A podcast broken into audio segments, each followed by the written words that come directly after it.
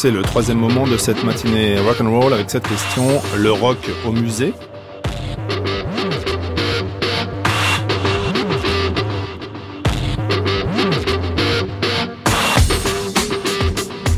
Bien sûr, les Américains n'ont ni grotte de Lascaux ni chapelle Sixtine, mais ils ont des idées comme celle de lustrer les reliques d'Elvis après sa mort et des autres apôtres du rock and roll en les exposant dans des vitrines ou bien de développer des lieux d'expérience musicaux construits par des architectes renommés. Mon invité ce matin, c'est Stéphane Malfette, auteur de American Rock Trip, publié chez Zone Sensible.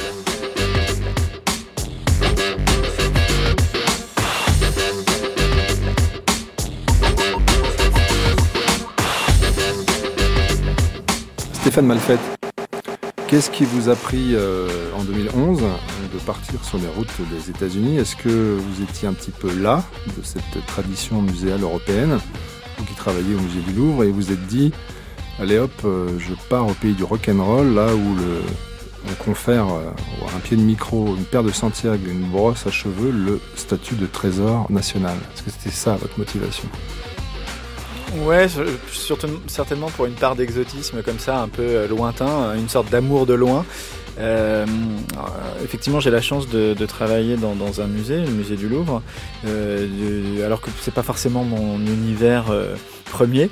Euh, et du coup, j'ai un peu développé cette passion euh, pour les musées. Et puis cette passion, je l'ai fait rencontrer une autre passion que j'ai, c'est la musique, la musique populaire et les États-Unis. Du coup, j'ai mélangé tout ça. Et en fait, ce que je me suis rendu compte que depuis une vingtaine d'années, les Américains construisent, ouvrent des musées dédiés à leur musique populaire, dédiés aux musiques qu'ils ont inventées, le blues, la country et bien sûr le rock and roll. Et alors du coup j'ai commencé à, à, enquêter à distance et puis euh, bah, je me suis rendu compte qu'il y en avait quand même beaucoup. Et plutôt que d'aller en visiter un ou deux, je me suis dit mais autant aller tous les visiter ou quasiment, donc c'est-à-dire une cinquantaine. Et c'était aussi l'occasion pour moi de, de faire un, un voyage euh, à travers les États-Unis et euh, pour aller dans des endroits où je suis jamais, enfin où j'étais jamais allé, où je ne serais certainement jamais allé sans ce prétexte euh, muséal. Donc vous dites les musiques populaires. Euh, et donc euh, j'ai une belle citation que vous avez que vous avez écrite qui pourrait être le, le sous-titre donc de cette série d'émissions consacrée à Elvis. Je vous cite Faites par tous et pour tous, les musiques populaires sont ancrées dans des particularismes locaux mais visent à un rayonnement universel. Des racines noires et blanches, une expérience intime menée à l'échelle planétaire, à la fois individualiste et communautaire, juvénile et intergénérationnelle, immédiate et atemporelle, conformiste et rebelle, ayant le goût pour la marge comme pour la masse, l'underground et le mainstream, le spirituel et le profane, l'authenticité et le simulacre. On pourrait même ajouter le bon goût et le mauvais goût.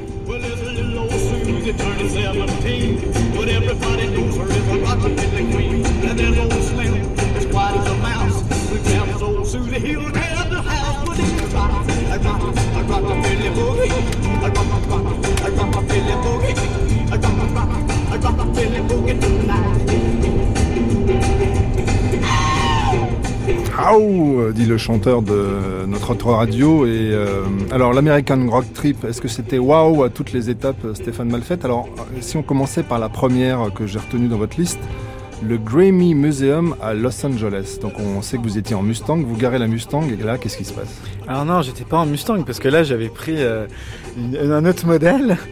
Je garde ma voiture donc qui était un, je sais pas, un, petit truc hein, pour Los Angeles. Euh, alors là, on est dans le, le quartier de l'entertainment à Los Angeles. Euh, euh, où d'ailleurs ont lieu chaque année euh, les Grammy Awards. Donc euh, les Américains adorent les récompenses. Alors Grammy Awards pour nos auditeurs, c'est l'équivalent musical des Emmy Awards pour la télévision, des Tony Awards pour le théâtre et des Academy Awards, plus connus sous le nom de Oscar pour le cinéma, et Grammy Awards ça vient de Gramophone Awards. Voilà, exactement. Et le, le, prix d'ailleurs, enfin, euh, c'est un, une petite réplique du, gramophone euh, imaginé par, euh, enfin, conçu, euh, créé par euh, Thomas Edison, qui est le le premier élément qui a euh, démocratisé la musique dans tous les foyers et qui a rendu possible l'écoute chez soi de, de musique. Donc, la première cérémonie, pardonnez-moi de vous, vous couper, c'était le 4 mai 1959 qui honorait donc des artistes de 1958 presented to the champs in appreciation of the one millionth copy of Tequila.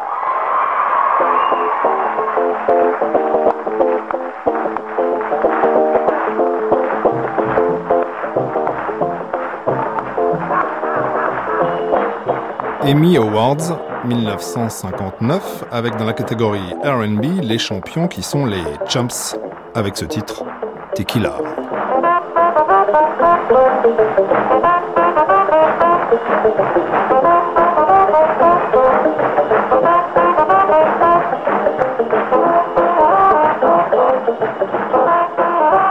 Cinquante ans après, s'ouvre le Grammy euh, Museum pour euh, on va dire, honorer ce 50e anniversaire de ces awards.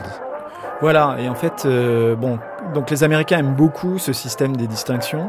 Euh, c'est très important pour eux de remettre ça, d'apporter vraiment euh, et d'accorder de l'importance à ce que tous ces chanteurs, ces artistes nous apportent.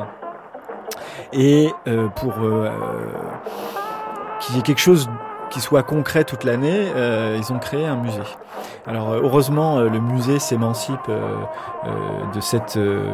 de ce rendez-vous annuel. Hein. Alors, ça, comme, la, visite commence quand même euh, au milieu de,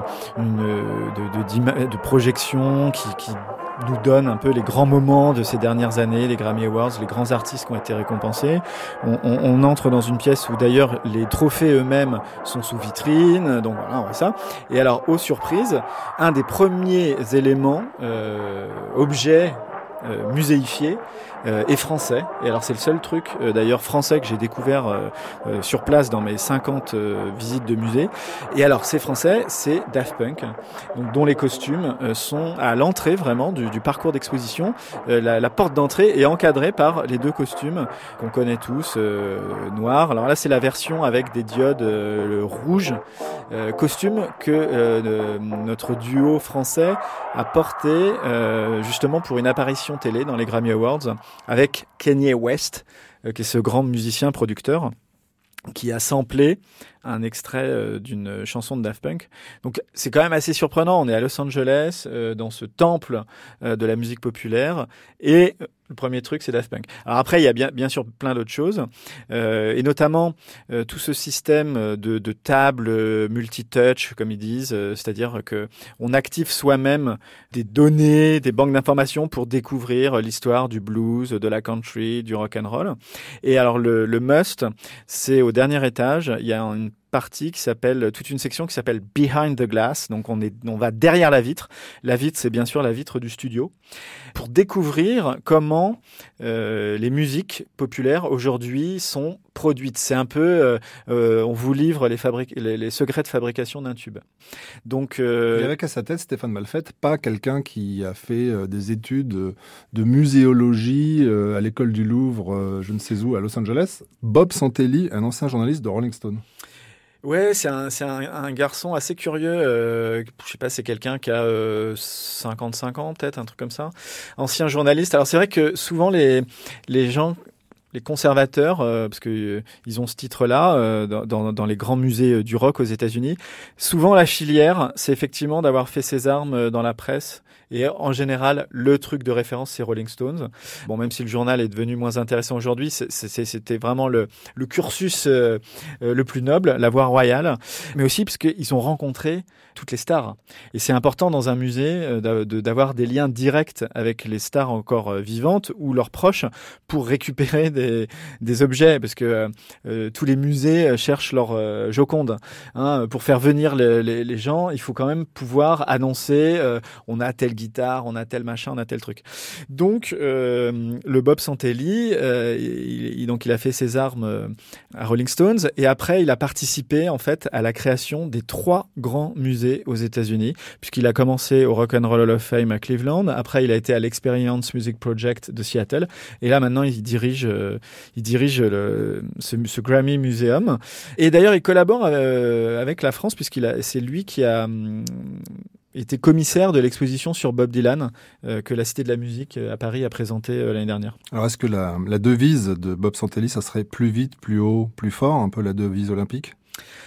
Ouais, ça, alors il a une autre devise, c'est parce que je lui disais, mais alors, est-ce que c'est, quelle est la nécessité de ces musées aujourd'hui quand même hein? C'est une question qu'on peut se poser. Euh, la musique, elle est disponible partout, tout le temps. On peut aller voir des concerts. On a vraiment. Quelle est la nécessité? Et il me dit, mais en fait, toutes les grandes villes américaines ont un musée de beaux arts. Pourquoi ils n'auraient pas un musée euh, dédié au rock? Plus vite, plus haut, plus fort. En anglais, mais joué par un groupe français, ça devient Harder, Better, Faster, Stronger. Et c'est les Daft Punk.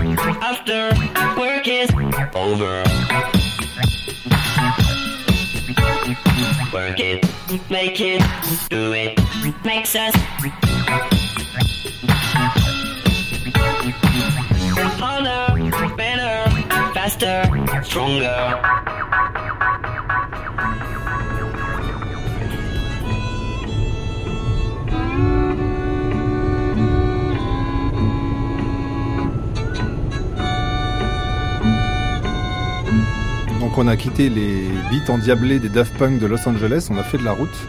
Et là on a un espèce d'harmonica, ou pas un espèce, un harmonica euh, très country.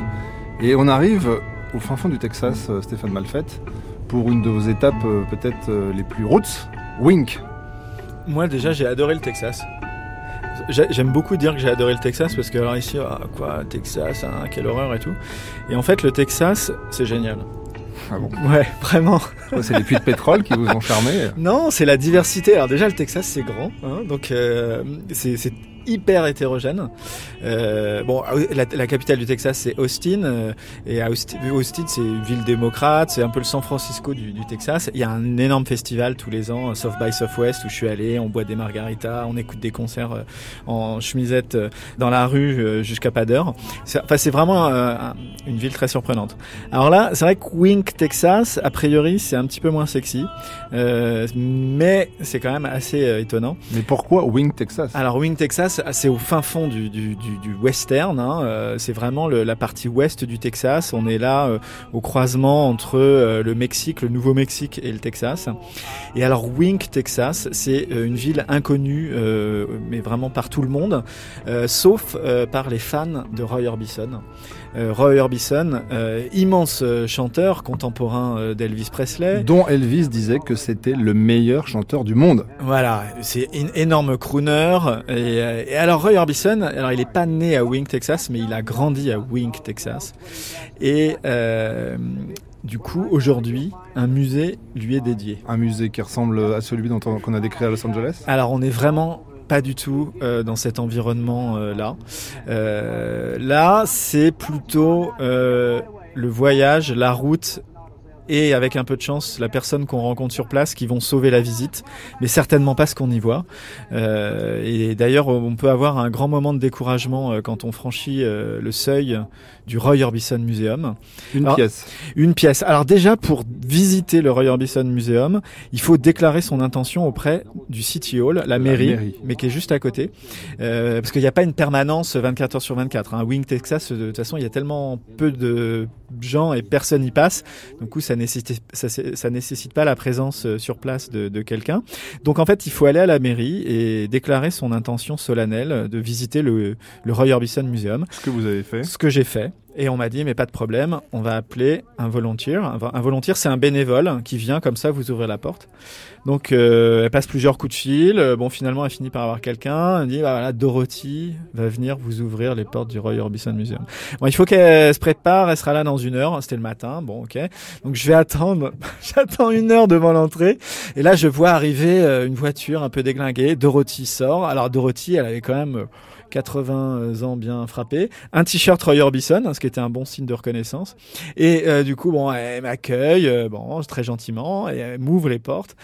Et alors là, euh, effectivement, on se retrouve tous les deux dans, une, sorte d'ancien magasin abandonné avec une PLV Roy Orbison, des photos au mur, mais dont on perçoit tout de suite qu'elles ont un intérêt quand même scientifique très relatif.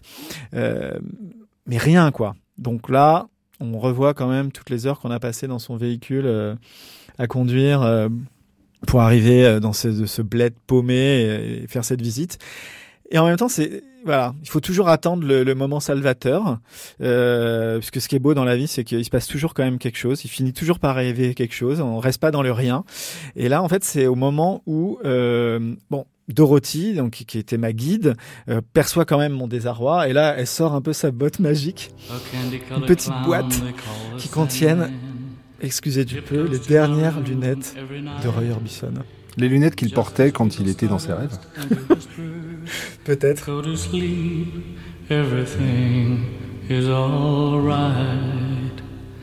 I close my eyes,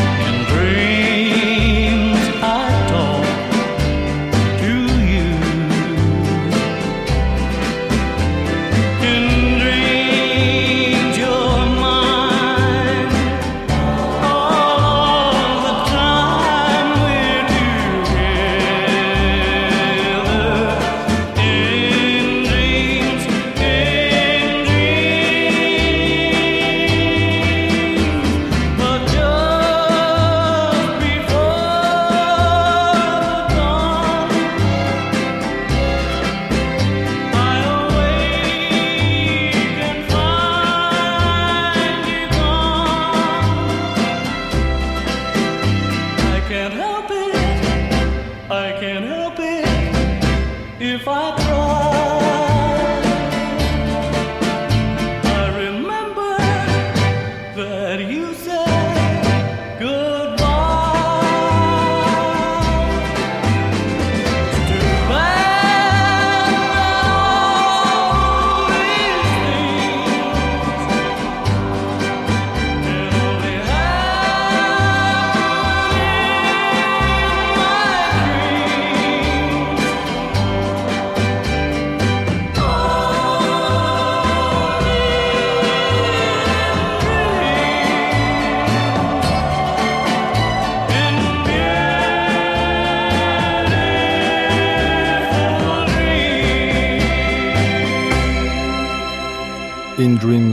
Orbison euh, Tube du binoclar euh, du Texas 1963 et si vous êtes amateur de cinéma vous avez reconnu aussi l'air euh, de Blue Velvet de David Lynch de 1986 donc cet air-là est-ce qu'il vous a accompagné quand vous avez quitté Touguiré Wing Texas pour aller de l'autre côté de l'État à Lubbock à 170 miles, c'est-à-dire 273 km, là où vous attendez un autre musée dédié à qui celui-là?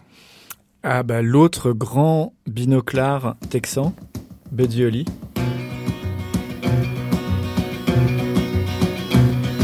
He don't like crazy music. He don't like rockin' bands. He just wanna go to a movie show and sit there holding hands just a square. Baby, I don't care. I don't know why my heart flips only know it does. I wonder why I love you, baby. I guess it's just because you're so square. Baby, I don't care. You don't know Dernier temps de notre matinée consacrée à Elvis Presley sur France Culture, avec ce débat et cette question posée à Stéphane Malfait. Tout ça pour ça, le rock au musée? I only know it does. I wonder why I love you, baby. I guess it's just because you're so square. Baby, I don't care.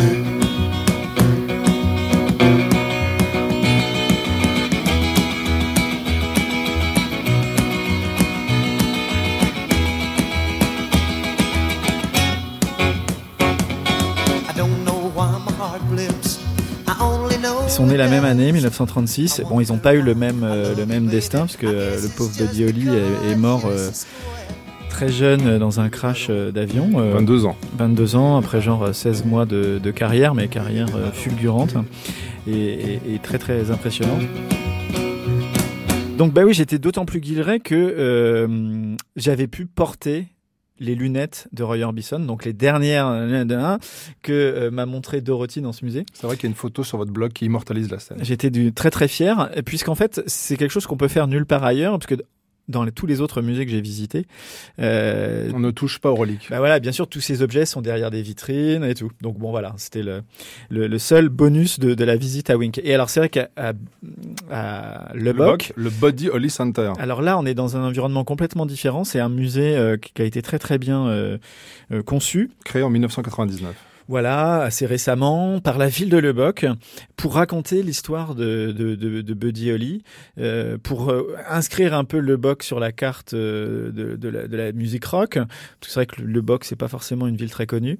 Et du coup, le maire de l'époque a voulu créer ce musée pour attirer un peu des touristes aussi, parce qu'il y a toujours un peu cette, ce- ce- cette arrière-pensée. Et alors, ce qui est, intéressant, c'est que il a pas eu l'adhésion de son conseil municipal et de ses euh, euh, concitoyens. Il n'a pas eu l'adhésion immédiate. On est un petit peu au Texas, Stéphane. Ouais, on est surtout dans la partie vraiment très très puritaine du Texas. Et c'est vrai que du coup, le rock est toujours associé à quelque chose de pas forcément euh, très convenable.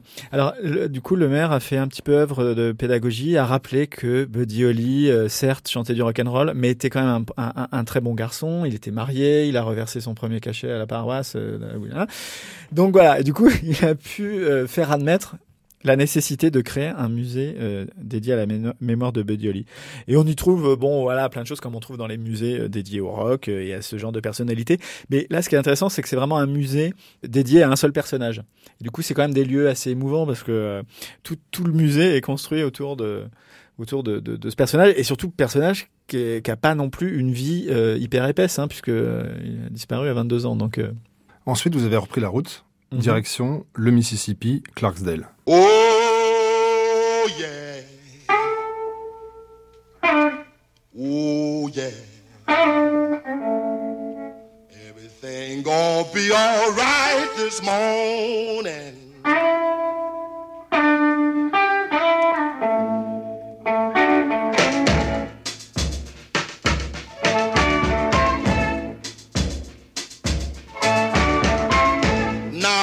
A young boy, at the age of five, my mother said to be the greatest man alive. But now I'm a man. I made 21. I want you to believe me, honey. We're having lots of fun. I'm a man. I spell him H I N that rather than Maine. No B Oh child. Why? That spell manish boy. But a man I'm a full grown man I'm a man. I'm a rolling stone. I'm a man. I'm a hoochie coochie man. Stéphane Malfait. Dans nos oreilles, le standard du blues de Muddy Waters, Manish Boy, enregistré en 1955. Le temps de garer votre nouvelle voiture à Clarksdale, Mississippi, devant un nouveau musée. Alors là, j'avais une Mustang décapotable. Euh, parce que ce qui est agréable dans les, sur les routes du sud, comme ça, c'est qu'on peut rouler euh, la tête au plein air. Mais non pas à tombeau ouvert. Mais pas à tombeau ouvert et surtout que bon alors on peut pas rouler très vite parce que effectivement il y a les limi- limitations de vitesse. Mais aussi parce qu'il y a une très très très belle route euh, qui traverse le Mississippi. Euh, une scenic drive comme disent les Américains c'est-à-dire une route avec vue euh, et qui est un- une ancienne euh, un ancien euh, lieu de enfin circuit de, de, de- emprunté par les, les Indiens, après par les, les, les- commerçants et tout. Et du coup, ils ont gardé une très très belle euh, route. Enfin bon, bref, c'est une parenthèse. Mais c'est fait partie aussi des agréments du voyage euh, quand on quand on voyage dans ce- ces, ces coins-là. Et alors effectivement, Clarksdale. Alors Clarksdale, c'est une très très grande ville dans l'histoire euh, de la musique, dans l'histoire du blues. Mais c'est pas une très très grande ville euh, physiquement, hein, parce qu'on arrive. Euh, à Clarksdale, alors moi je suis arrivé un samedi après-midi et on a l'impression que euh, monde la- s'est arrêté. Ouais, ou que la ville a été abandonnée ou désertée pour je ne sais quelle raison qui m'aurait échappé. Bon, le musée, euh, quand même, par chance, était ouvert.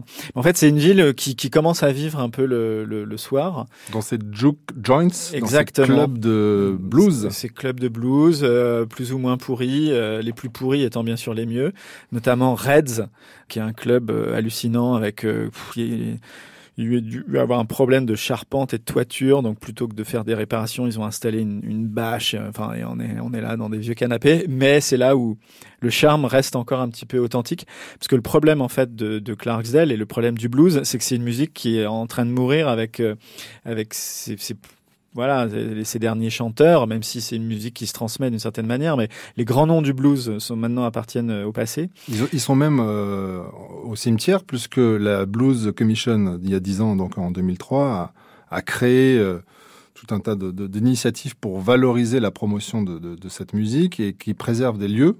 Et ces lieux, c'est les lieux de naissance, les salles de concert et les tombes, Ouais. comme celle de Robert Johnson à Greenwood, Alors que Robert vous avez Johnson. vu. Ouais. Alors le, le chic pour Robert Johnson, c'est qu'il a trois tombes. En fait, il y a trois lieux euh, qui peuvent revendiquer euh, euh, être celui où Robert Johnson serait mort et enterré.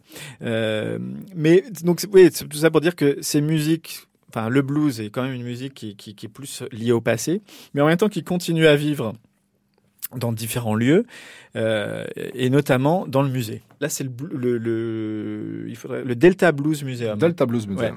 Euh, le Rock and Blues Museum, c'est un lieu privé euh, qui a été monté par un fan euh, euh, qui vient de Hollande et qui, euh, pour vivre son rêve jusqu'au bout, est venu s'installer dans le Mississippi et a monté son propre musée.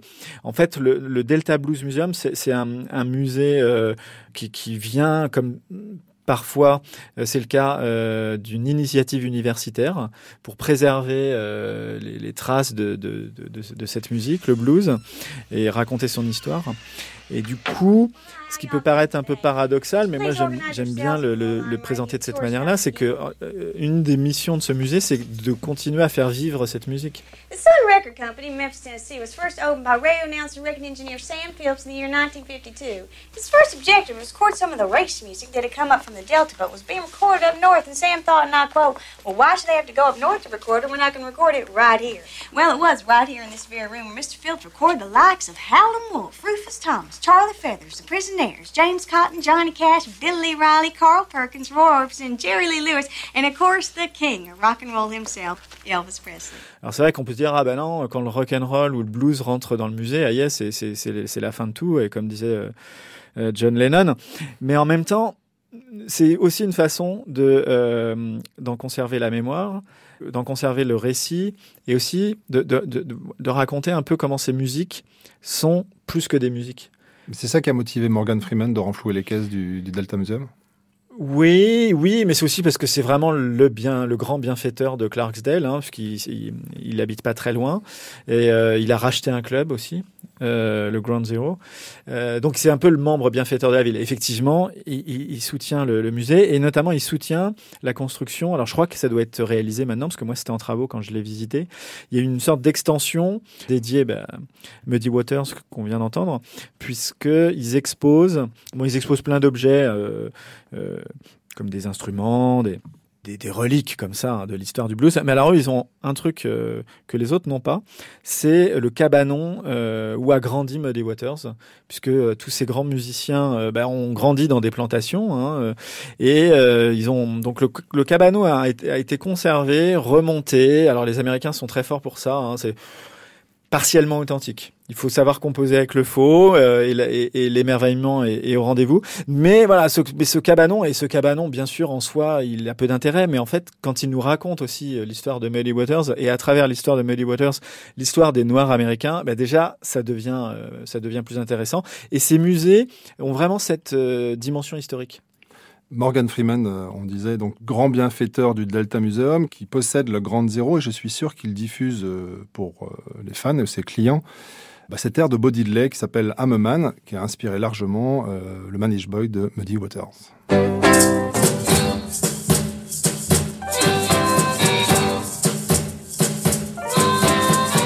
Now, when I was a little boy, at the age of five, something in my pocket.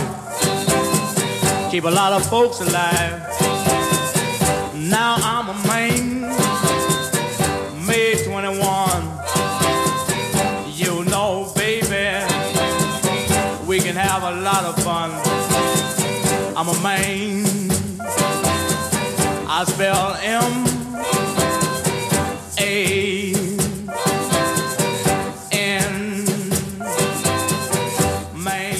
Le jungle beat de Bo Diddley, I'm a Stéphane Malfait, et vous êtes l'homme donc qui est arrivé dans la Mecque du rock, j'ai nommé Memphis, Tennessee. Alors, vous dites dans votre blog, bienvenue dans la chapelle Sixtine des musées du rock. Euh, donc il y a Graceland évidemment, la maison euh, d'Elvis, mais il y a aussi le Rock and Soul Museum, le Stack Museum et euh, le musée que je préfère, Sun Studio. Alors, Pas un musée d'ailleurs. qui est pas un musée. Puisqu'on peut le visiter, et qu'est-ce qu'on visite La salle, enfin le studio d'enregistrement où, où est né euh, le rock'n'roll. Alors vous avez fait la visite comme, euh, comme on le voit dans Mystery Chain de Jim Jarmusch, euh, tourné dans le lieu même en 1989. In June 1953, this young man just graduated from Headings High School, and he found his way on over to Sun Studio to record a song that he said was for his mom's birthday, but his mom's birthday was months away, so. Anyway, Sam finally found a song he liked, and he said, and I quote, That's what I like, that's what I'm looking for, that's more like it, y'all keep playing, end quote. Well, they were excited. They got a song that was soon played on the radio by DJ Dewey Phillips in the Vous reconnaissez cette visite de Sun Studio, une visite tirée du film Mystery Train de Jim Jarmusch, 1989. Well, the switchboard stayed lit up there. People wanted to know if he was black, he was white. White calls were called, black calls were called. The bottom line was the song was gonna be a hit.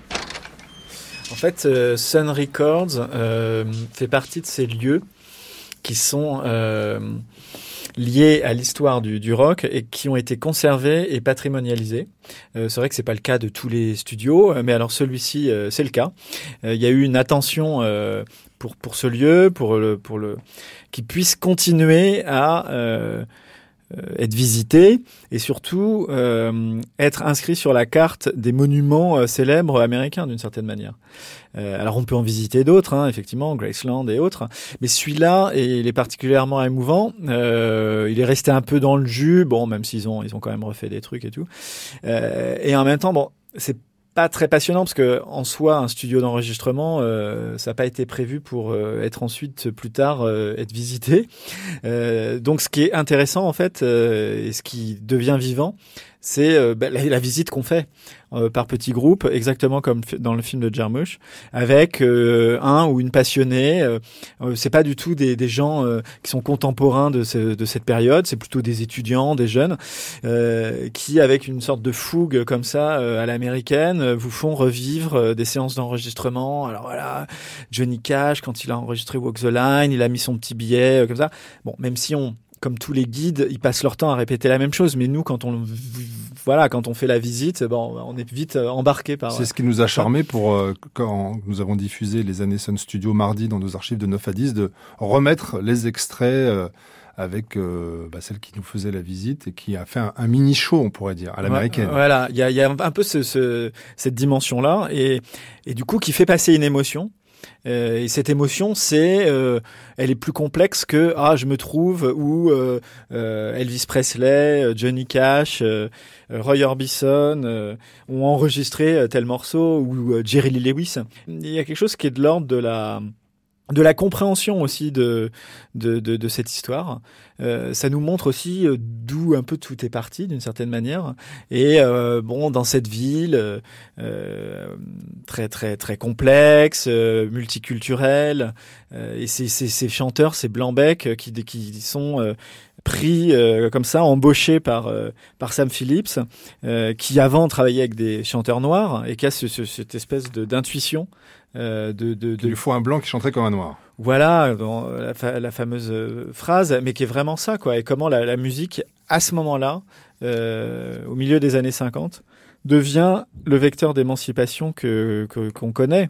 Et c'est aussi parce qu'elle arrive à réunir d'une certaine manière euh, toute la complexité du monde, mais avec une simplicité et quelque chose d'hyper direct.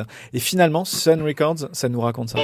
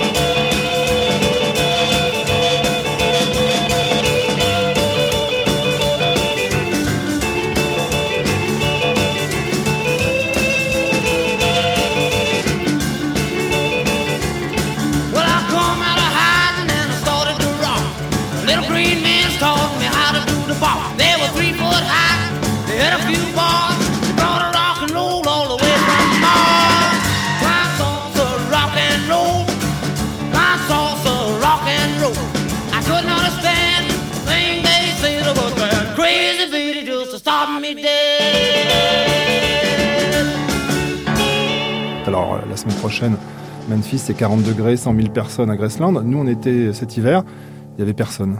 Euh, c'est vrai que c'est une ville qui s'est un peu, d'une certaine manière, euh, dans le mauvais sens du terme, euh, muséifiée. Hein. Euh, c'est pas une ville qui est, qui est- qui est très très vivante aujourd'hui, en même temps a un patrimoine euh, important, donc qui fait venir beaucoup de, de touristes. Alors la plupart vont effectivement à Graceland, mais il y a quand même pas mal d'autres choses à, à voir. Le, le Civil Rights Museum, Qui est- ouais, qui est- qui est- dédié à Martin Luther King, hein, Voilà. assassiné euh, à Memphis. Ils ont conservé la, la chambre du motel, effectivement. À un moment, on arrive dans le parcours de visite dans, dans cette chambre de motel. Et en fait, bon, c'est vrai que tout ça est lié d'une certaine manière à la ville, Memphis, qui était un peu au carrefour de, plusieurs flux, euh, des, flux qui emmenaient ces, musiciens noirs euh, des plantations euh, à la ville, et ces white trash, comme vous dites, aussi, qui, qui un peu chassés par la, misère de leur bourgade du Mississippi, vont s'établir en ville.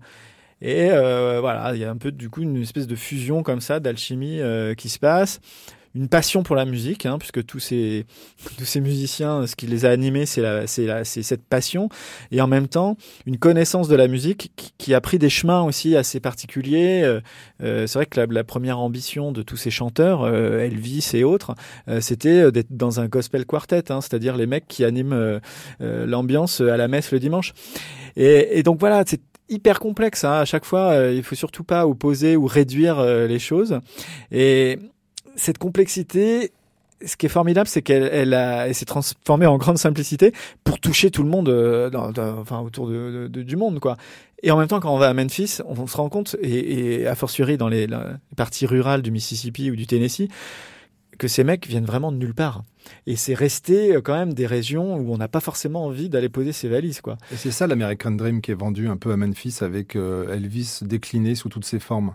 Ouais, Quelqu'un qui vient de nulle part, qui fait fortune et qui nous représente tous, euh, le monde entier, et euh, une espèce de Voilà, revanche contre on la est- pauvreté. On est, ca- on est capable de produire euh, ce qu'il y a de meilleur, alors que effectivement, on est euh, dans le quotidien associé au pire.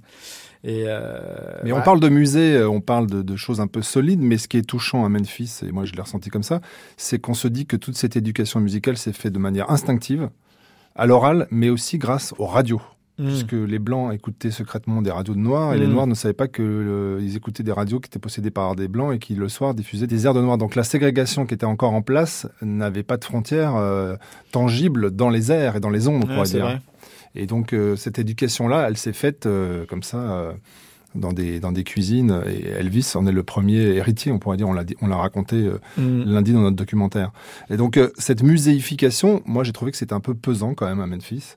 Euh, Peut-être que quelqu'un l'a vécu aussi comme ça. C'était Johnny Cash, qui est un, autre euh, poor white trash euh, comme Elvis, qui s'est fait voler la vedette, notamment dans le Million Dollar Quartet.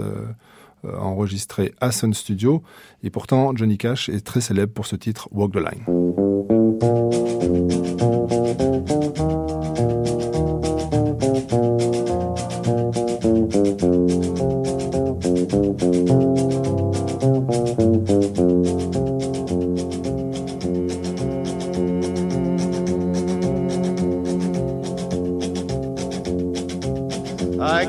Close watch on this heart of mine. I keep my eyes wide open all the time. I keep the ends out for the tie that binds.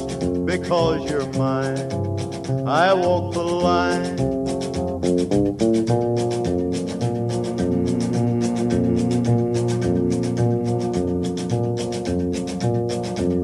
I find it very, very easy to be true. I find myself alone when each day's through. Yes, I'll admit that I'm a fool for you because you're mine. I walk the line.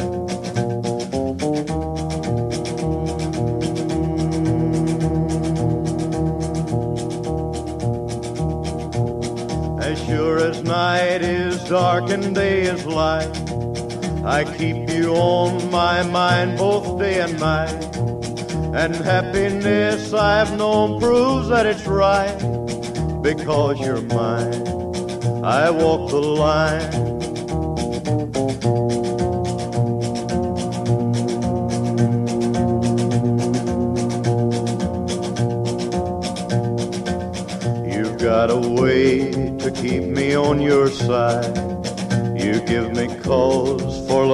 I can't hide. For you, I know I'd even try to turn the tide. Because you're mine, I walk the line.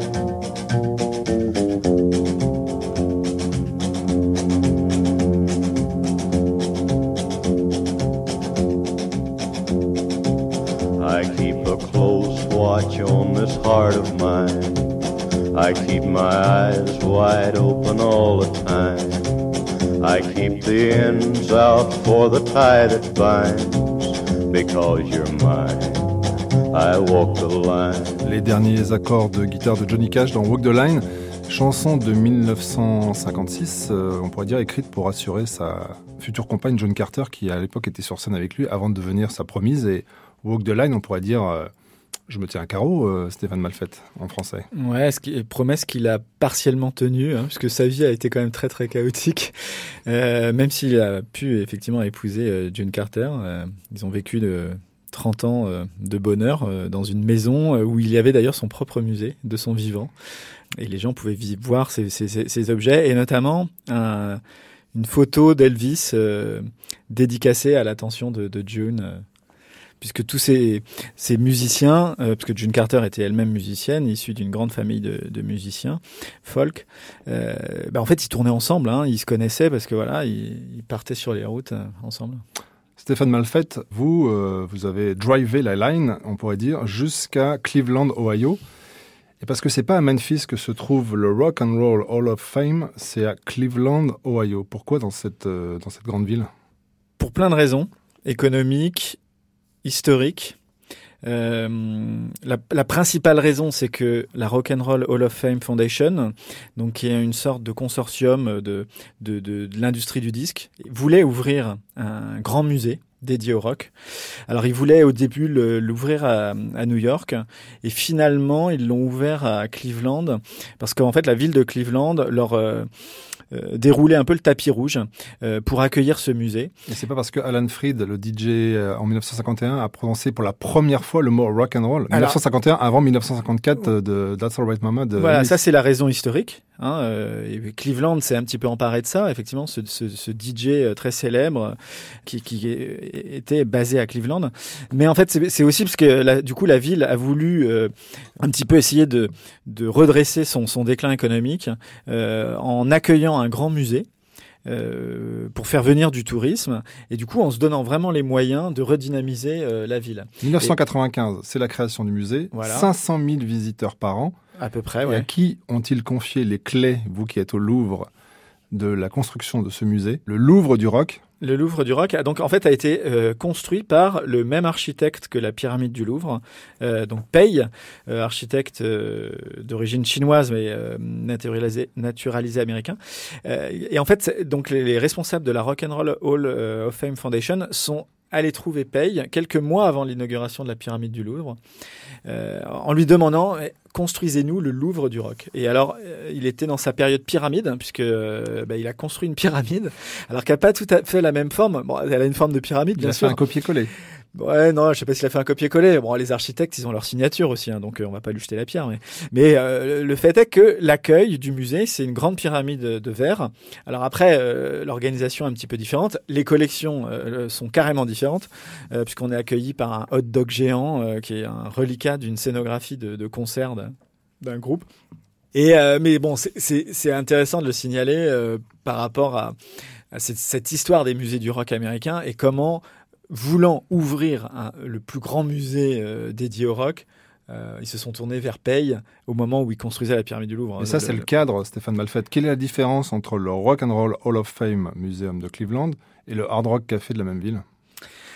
Mais en fait, on y trouve euh, quelques dénominateurs communs, notamment certains objets. hein, euh, Il y a un peu une, une, une sorte de, de, de rivalité à qui arrivera à euh, exposer le truc le plus euh, rare, fétiche, euh, tel Cadillac de machin, la guitare de Bruce Springsteen et tout.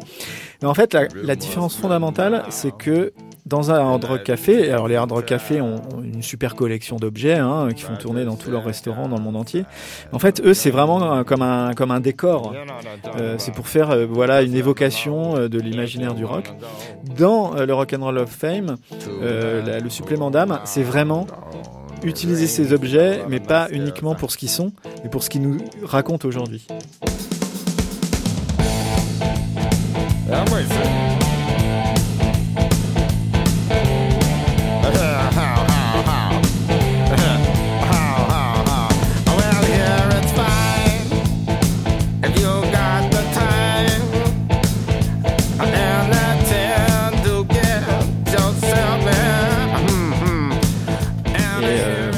L'ambition du musée est vraiment de raconter euh, l'histoire du, rock, mais même plus que ça, l'histoire des États-Unis à travers le rock.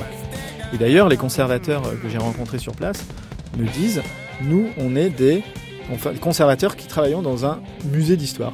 Alors, c'est vrai que ça peut nous paraître un peu troublant parce que ce qu'on y voit, euh, c'est principalement des, des, des, Santiago, des guitares et des, voitures. Mais ils vont du, au-delà du rock. Ils vont sur le hip-hop, le soul, le heavy metal. Enfin, Ouais, en fait, large. oui, oui, oui, le terme rock and roll et d'ailleurs, il est- c'est un petit peu admis par tout le monde.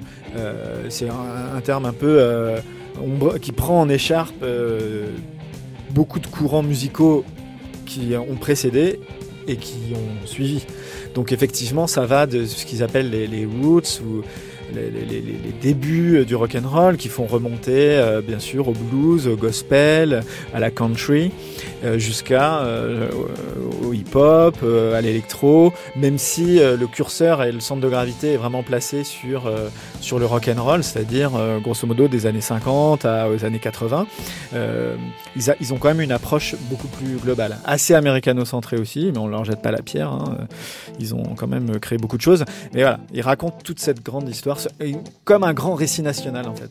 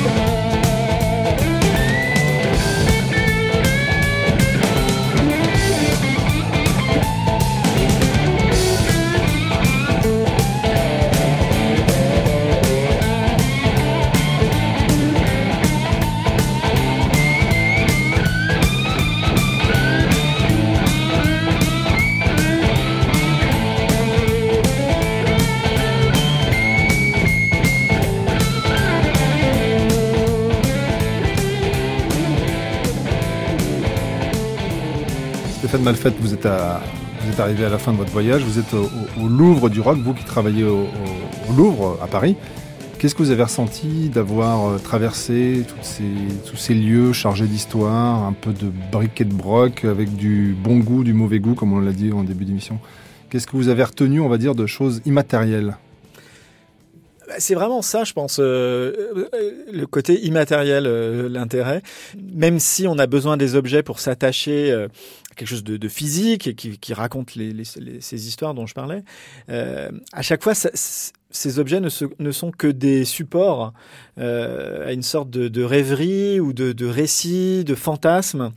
Et ce que je retiens vraiment de ce voyage, c'est les rencontres que j'ai faites, puisque tous ces lieux euh, qui soit euh, celui dont on parle à Cleveland ou euh, celui dont on a parlé à Wink, Texas, ces lieux ils sont animés par des passionnés. et des gens qui se sentent vraiment investis d'une mission, qui se sont confiés eux-mêmes, de faire partager cette passion. Et voilà, il se trouve que les gens qui vont les visiter, a priori, sont aussi des gens qui, d'une certaine manière, sont, passionnés, bah, plus ou moins, avec un degré plus ou moins fort d'attachement.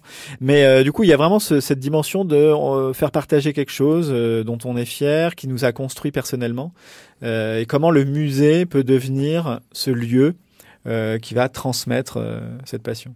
Allez, vous qui nous écoutez peut-être sur la route de vos vacances, j'espère que cette route est rock and roll toute cette semaine avec nous. Un dernier sourire signé Nat Cole et ce titre qui était prédestiné puisque nous sommes dans le Louvre du rock, Mona Lisa 1949.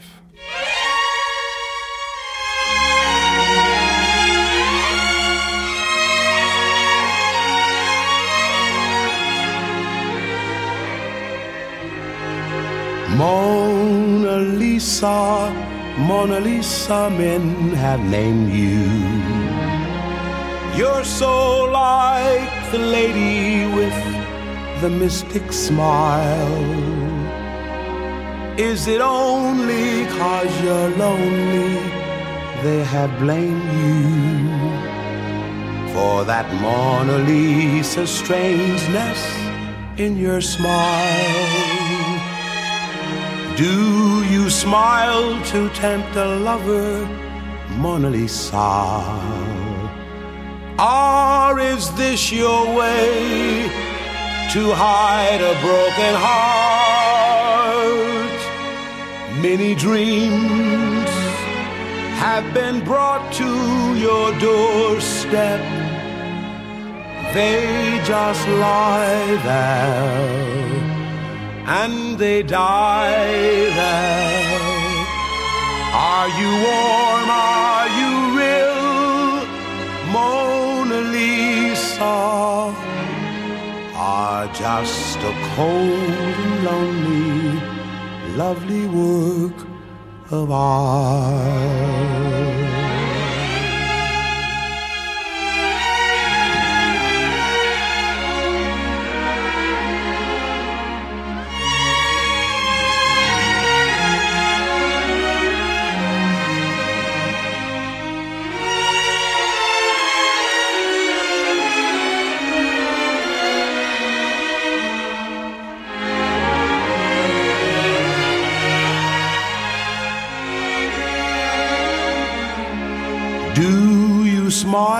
To tempt the lover, Mona Lisa?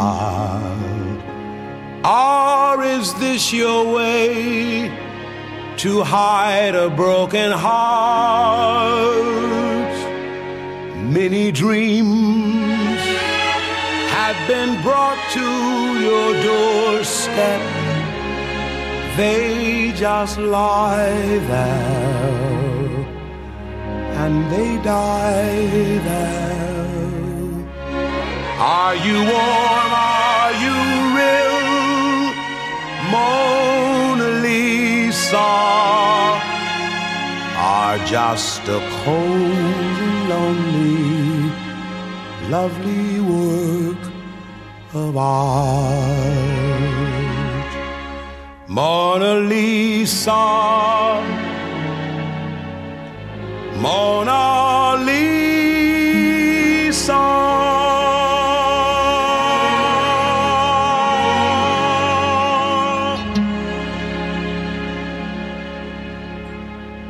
Merci à vous, Stéphane Malfette. La matinée Elvis, c'est terminé pour aujourd'hui.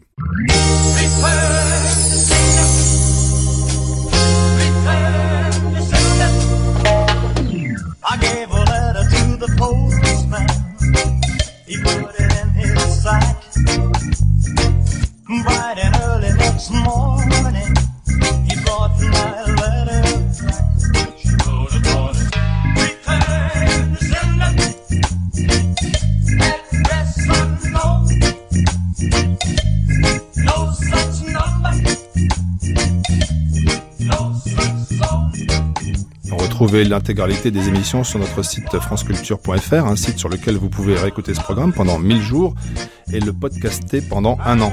Photos et bibliographies complètes sont également disponibles sur le site.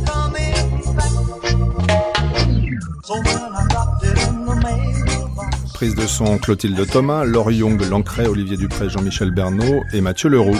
Mixage Alain Joubert et Philippe Bredin. Réalisation Gilles Mardy-Rossian. Un ensemble d'émissions proposé par Michel Pomarède.